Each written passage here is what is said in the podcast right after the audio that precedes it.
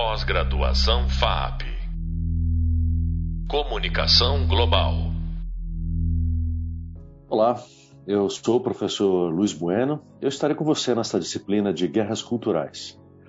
Sou graduado em Filosofia, com mestrado também em Filosofia e doutorado em Ciências da Religião.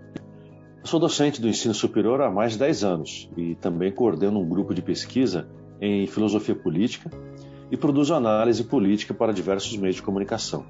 Bom, neste podcast nós vamos acompanhar o surgimento do conceito de pós-verdade, especialmente nas campanhas políticas de Trump e do Brexit, que também é abordado na parte inicial do tema 1, a era pós-verdade no Hub Visual. Então vamos ver como é que surge este conceito de pós-verdade.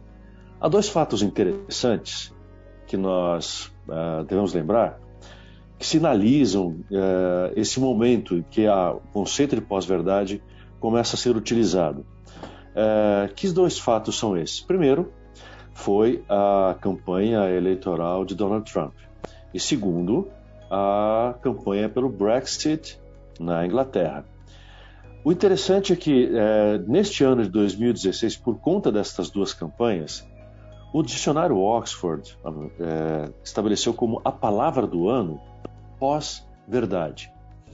E eles definiram pós-verdade de uma maneira também bastante interessante como sendo algo em que a verdade é o que menos importa. O que importa é muito mais os sentimentos, as crenças que as pessoas têm e que são mobilizadas por aquilo que elas ouvem. As crenças delas que mobilizam os sentimentos são mais eficazes para elas do que propriamente uma informação dita verdadeira. Por que, que isso foi relevante neste período uh, e por que então o dicionário Oxford lançou essa definição? Ah, e há ainda mais uma outra coisa. Neste mesmo ano, a revista The Economist, na sua, uma das suas capas de final de ano, eh, colocou a foto de Donald Trump e colocou como título A Arte da Mentira. Então veja só. Neste ano de 2016, então, a começar pela campanha de Donald Trump, nós temos um marco do surgimento deste conceito de pós-verdade. Nós vamos ver que uh, durante toda a sua campanha, já na campanha, então, uh, Donald Trump foi ganhando muita relevância, foi ganhando muita, muito destaque nas mídias e também começou a ganhar muitos seguidores uh, nas redes sociais, etc. Por quê? Porque ele começou, começou a se utilizar deste procedimento de lançar informações falsas, informações distorcidas, começou a fazer com, é, comentários que apelavam muito ao medo dos cidadãos americanos em diversas situações, em diversas frentes, seja com relação à imigração, seja com relação à segurança nacional, seja com relação ao emprego, seja com relação à economia em geral. Essas notícias que ele divulgava, essas informações, essas afirmações falsas, distorcidas, uh, com uh, argumentações falaciosas, uh, associações indevidas entre um fato e outro, colocando uma coisa como causa da outra, foram mobilizando as pessoas foram chamando a atenção delas e elas foram sendo convencidas por essas afirmações que Donald Trump ia fazendo. Ora, é, a começar por isso, então, nós vamos vendo que o que vai se tornando mais importante neste ano de 2016 nas campanhas políticas é muito menos do que a afirmação de alguma coisa verdadeira do que uh, muito menos a afirmação de uma coisa verdadeira do que a mobilização dos sentimentos. Ou seja, a objetividade, os fatos, a realidade eram menos importantes. Então, o que, que era importante? O importante era dizer algo que uh, tocava em coisas que as pessoas já acreditavam, em coisas que as pessoas já sentiam, em seus preconceitos, em seus medos. Então, uma notícia, uma fala, uma afirmação que tocasse nesses uh, aspectos das pessoas gerava um resultado eleitoral e de campanha de, comunica de comunicação muito melhor do que ficar discutindo a verdade, que muitas vezes a verdade, o fato, a objetividade obrigam quem está falando deles a tocar em coisas desagradáveis, a tocar em coisas que não têm solução clara, a tocar em temas difíceis, demorados para se resolver, que é como normalmente é a realidade. Agora, com frases rápidas, com frases feitas, toca-se em sentimentos, toca-se em medos, toca-se em crenças, toca-se em preconceitos que são muito mais rapidamente mobilizados do que você falar de verdades. Ah, a economia não está muito bem. Ah, o nosso emprego, as nossas relações internacionais precisam ser revisadas. Precisamos de um plano de longo prazo. É muito mais fácil, e foi muito mais fácil para Donald Trump dizer: nossos problemas são os imigrantes, vamos construir um muro. Nossos problemas são os chineses, por estamos perdendo emprego, e assim por diante. Ou seja, como isso toca em sentimentos, os sentimentos não são propriamente lidados com a nossa racionalidade, os efeitos em termos de campanha política eram muito mais eficazes. Portanto, nós começamos a ver neste ano, e é isso que a definição do dicionário Oxford traz à tona, nós começamos a ver que a verdade, a objetividade, a factualidade tem muito menos importância do que estas frases ou esses efeitos nos sentimentos das pessoas. Na campanha pelo Brexit, ou seja, que foi aquele uh, proposta de um plebiscito uh, no mundo britânico para saber se uh, a Grã-Bretanha deveria sair da União Europeia, por chamado Brexit, né? Uh, Britain Exit, o procedimento foi exatamente o mesmo. As informações que foram transmitidas para a população sobre emprego, sobre imigração, sobre os custos da permanência do mundo britânico na comunidade europeia foram distorcidos, de tal maneira que tocaram exatamente nos temores das pessoas. Então era muito mais fácil dizer que ah, o problema da, eh, do emprego era o imigrante do que outras circunstâncias econômicas, internacionais que pudessem afetar a empregabilidade dos britânicos e cujas soluções seriam muito mais difíceis, seriam, demandariam muito mais trabalho.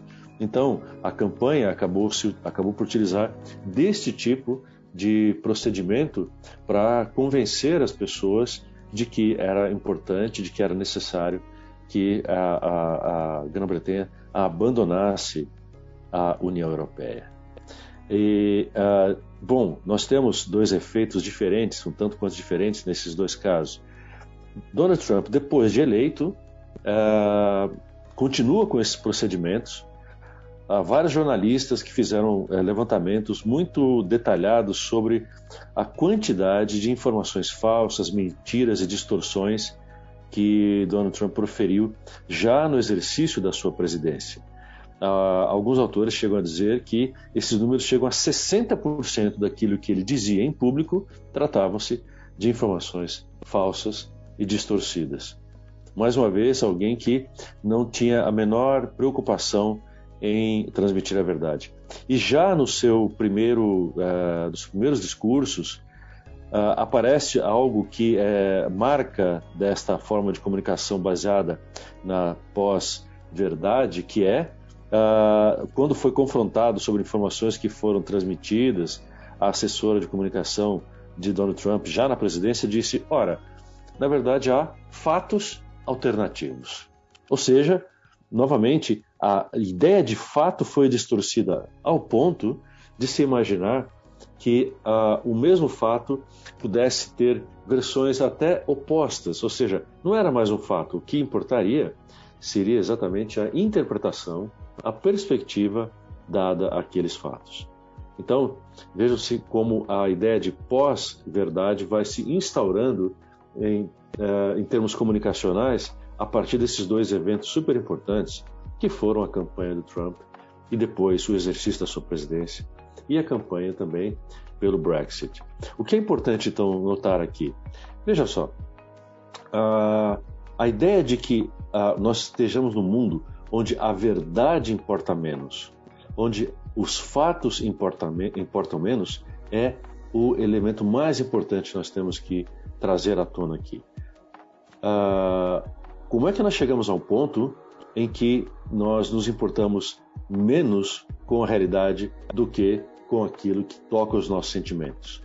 Então, há todo um ambiente que nós vamos é, estudar aqui durante este curso que trata não só desta atitude é, em termos das campanhas, mas também de todo um ambiente tecnológico, político, que vai tornando esta realidade é, cada vez mais presente para nós, onde nós vamos percebendo no comportamento, não já depois apenas nesses dois uh, elementos, né, que foram o Donald Trump e o Brexit, mas um procedimento que se espalha mundialmente com o apoio, inclusive, tecnologias, com, é, visando interesses políticos é, muito, muito específicos, que percebem que num tempo em que a, a verdade importa menos, os meios comunicacionais podem ser utilizados com esta finalidade com muito mais eficiência do que se fazer um debate mais é, é, é, preciso, do que se fazer um debate baseado em dados, do que se fazer um debate baseado na análise da realidade e na busca de soluções, que, como nós sabemos, é sempre mais complicado. Nós sabemos que pelas campanhas políticas, toda vez que se fala em dados, em realidade, isso custa para candidatos, isto custa para quem quer ganhar é, proeminência pública, porque lidar com a realidade implica em debruçar-se sobre informações que às vezes são difíceis de se explicar, que são difíceis de se uh, uh, apurar causas, que são, têm uma dificuldade grande de se apontar soluções. Por isso que em campanhas eleitorais e isso não é apenas nesse caso, nós, no Brasil nós temos esta mesma situação, por isso que em campanhas eleitorais pouco se fala da realidade. Nota-se que os candidatos dizem o que pretendem fazer, apontam para os seus opositores de outros partidos a partir de afirmações que são normalmente baseadas em preconceitos, baseadas em, em, em terminologias que são uh, que despertam sentimentos de ódio, de rejeição falam daquilo que eles desejam fazer, porque aquilo seria o que as pessoas precisam. Vejam que nesses tipos de discurso não é a verdade que está aparente, não é a verdade que está em evidência. O que está presente nestes discursos é a mobilização de sentimentos, a mobilização de crenças prévias, a mobilização de preconceitos, os conceitos de eu e nós, nas campanhas políticas que pudemos acompanhar nos últimos anos no Brasil, nas últimas décadas no Brasil, apontam exatamente para este tipo de mobilização. A, a sociedade brasileira está dividida em dois polos? Isso não importa. Não importa se isto é uma realidade, não importa se isso é verdadeiro. O que importa é mobilizar sentimentos que toquem as pessoas de forma que elas se associem, que elas se é, reconheçam, que elas achem que aquilo é exatamente como elas se sentem. Então, sem levar em consideração se aquilo corresponde à realidade de um país, à realidade de um povo. Então, falar de época pós-verdade, uma era pós-verdade, nas campanhas políticas, faz com que nós passemos a prestar atenção neste tipo de discurso. A, a, a, a campanha de Donald Trump nos ensinou muito como devemos olhar para a forma como os candidatos se eh, relacionam, se dirigem ao público eleitor. O tipo de afirmação, o tipo de frase, o tipo de ideia, o tipo de sentimento que eles mobilizam. Ah, não é à toa que nós, no Brasil, tivemos que desenvolver técnicas, e isso internacionalmente também, para reconhecer quando ocorrem essas notícias falsas. Então, nós chamamos isso de ah, fact-checking, ou seja, verificação de fatos. Por que, que é necessário que a imprensa desenvolva esse tipo de recurso? Ora, porque se quem está proferindo os discursos, quem tá faz, está fazendo as campanhas, não está preocupado com a verdade, numa época em que eh, nós eh, percebemos esse comportamento de que a verdade é menos importante do que sentir-se bem, a imprensa tem que usar desse tipo de recurso técnico para poder identificar quando alguém está se referindo a alguma coisa que é verdadeira ou não. Senão nós, leitores, seríamos muito mais facilmente enganados porque o discurso que mobiliza os sentimentos e não se preocupa em declarar os fatos convence muito mais rapidamente e as pessoas deixam de usar o raciocínio e acabam se associando por conta desses sentimentos. Se a imprensa não fizer esse trabalho, nós teríamos poucos recursos, talvez quase nenhum, para identificar essas afirmações, essas frases de efeito, essas frases de sentimentos dessa era pós-verdade que os políticos utilizam. Então, são recursos que foram necessários que se desenvolvessem na nossa época para que nós pudéssemos sabendo que estamos nesse período em que a verdade importa menos, termos recursos, termos técnicas para lidar com a disseminação dessas informações, dessa, dessa uh, forma de comunicação que tem muito pouca preocupação com a verdade. Então, falar de era pós-verdade é falar de um tempo onde nós vivemos esse tipo de situação, com a disseminação de todo tipo de informação, como nós vamos ver nos próximos temas, com todo tipo de informação, com nenhuma preocupação com a verdade. É preciso que nós tenhamos clareza de que uh, estamos vivendo esta experiência mundialmente, globalmente, para que nós tenhamos alguma forma de uh, superar, ou pelo menos de nos defendermos desse tipo de situação. Então, quando a revista The Economist lança uma capa que apontando para o então candidato Donald Trump e a sua campanha e chama aquilo de a arte da mentira, isso tem uma importância muito grande e é uma chamada de atenção para toda a população mundial de que alguma coisa diferente está acontecendo, de que uma atitude diferente, uma atitude nova se instaurou especialmente na classe política. Porque veja, é, não usar da verdade não é algo novo, mas esta atitude de utilizar disseminadamente, de utilizar intencionalmente, de usar como técnica comunicacional a inverdade, a mentira, a distorção, é algo que nós não tínhamos visto ainda, temos história política recente, de forma tão clara, de forma tão intencional, de forma tão, tão dirigida ao público eleitor para obter um resultado eleitoral. E a mesma coisa com relação à campanha pelo Brexit. Mas a capa da The Economist chama a atenção para que a principal democracia no mundo, a maior democracia, a mais antiga democracia moderna, que eram, que são os Estados Unidos, foram submetidos a este processo, não tiveram como evitar que isso acontecesse, viram como resultado disso a eleição de um presidente baseado numa campanha mentirosa, numa campanha é, cheia de falsidades, distorções, que obteve o resultado e que não apenas fez isso em época de campanha, como nesta grande democracia moderna, este uso da pós-verdade, desses elementos de um tempo de pós-verdade, continuaram durante o exercício da presidência. Então, para nós que vamos estudar esse fenômeno, que vamos acompanhar esse fenômeno, este fato é um marco, este fato é um ponto de virada na história que nós precisamos acompanhar. Bem, para isso então, eh, nós vamos nos próximos temas abordar as técnicas envolvidas nisso e especialmente o que nós vamos chamar aí de as fake news. Então, na, eh, você também pode acompanhar e ler sobre isso no tema 1, a Era Pós-Verdade, do nosso e-book. Uh, isso então serão os temas que nós abordaremos na sequência. Bem, você acabou de ouvir um podcast sobre o tema pós-verdade com o professor Luiz Bueno. Pós-graduação FAP Comunicação Global.